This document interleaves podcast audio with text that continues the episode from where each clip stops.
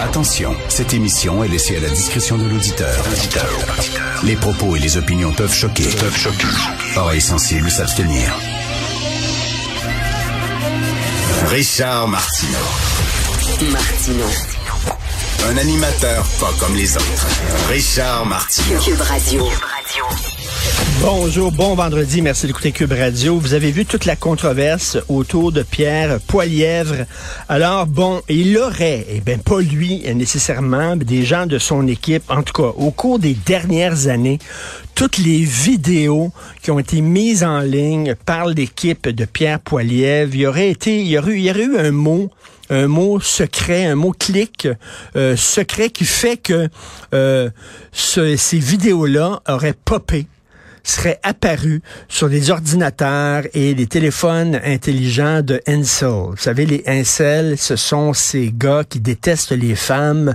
Des, euh, en fait, ce sont des célibataires involontaires, donc Incel involuntary celibate, célibataire involontaire, des gars, je sais pas, qui pognent pas, etc., qui sont frustrés et qui ont développé une haine des femmes. Et ça a l'air que, bon, il y aurait eu, euh, ces vidéos auraient été encryptées là, avec un mot qui fait que, comme référence, c'est si t'es un incel, puis tu vas sur des sites d'incel et de gars frustrés, euh, l'équipe de Poilièvre le saurait et soudainement ces vidéos-là apparaîtraient sur ton téléphone intelligent, sur ton ordinateur. C'est une façon de courtiser cet électorat-là qui est un électorat euh, misogyne, anti-femme, etc. Donc là, il y a Justin Trudeau qui a sorti ça. Là, vous allez dire, ah, Justin Trudeau, on l'aime pas. Hein. Je suis pas un fan de Justin Trudeau, mais quand même là-dessus, il a peut-être raison. Il a raison. Poilièvre lui-même a reconnu qu'effectivement, mais il dit, je le savais pas. Bon, je le savais pas. Pensez-vous vraiment que quelqu'un de l'équipe de Poiliev qui aurait fait ça, qui aurait encrypté, euh, qui aurait intégré à ses vidéos un mot-clic secret pour courtiser euh, un, aile assez radicale de l'électorat canadien. Pensez-vous de ça que ça aurait été une, une, initiative personnelle d'un membre de son équipe? Poiliev dit non. Euh, c'est bien, on a enlevé ce mot-là, euh, clic, je trouve ça épouvantable, tout ça, mais ne serait-ce qu'il y a des gens dans son équipe, mettons que c'est pas lui, mettons qu'il ne savait pas, OK, mais ne serait-ce qu'il y a des gens dans son équipe qui trouvaient ça pertinent de courtiser ces coucous-là, on vous le dit, là, il y a une droite. Moi, là, il y a une droite que je trouve importante quand on dit euh, plus de privé en santé, oui. On va casser le monopole à SAQ, oui. Euh, on va euh, réduire les dépenses, oui. ça, c'est intéressant, mais il y a une droite complètement folle.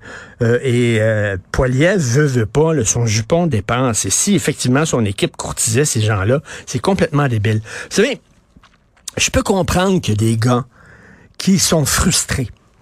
Euh, je sais pas, ils sont trop timides, euh, ils, ont de la difficulté à approcher les femmes, euh, ils sont pas euh, ils sont pas très jolis, ils ont pas beaucoup d'argent, ils ont un petit job un peu plate, il y a rien pour impressionner personne, puis bon, ils essayent de se trouver des blondes depuis longtemps, ils y arrivent pas. Je peux comprendre qu'il y a des gars frustrés, c'est pas facile. D'ailleurs, Michel Houellebecq, le grand écrivain français Michel Houellebecq, écrit là-dessus.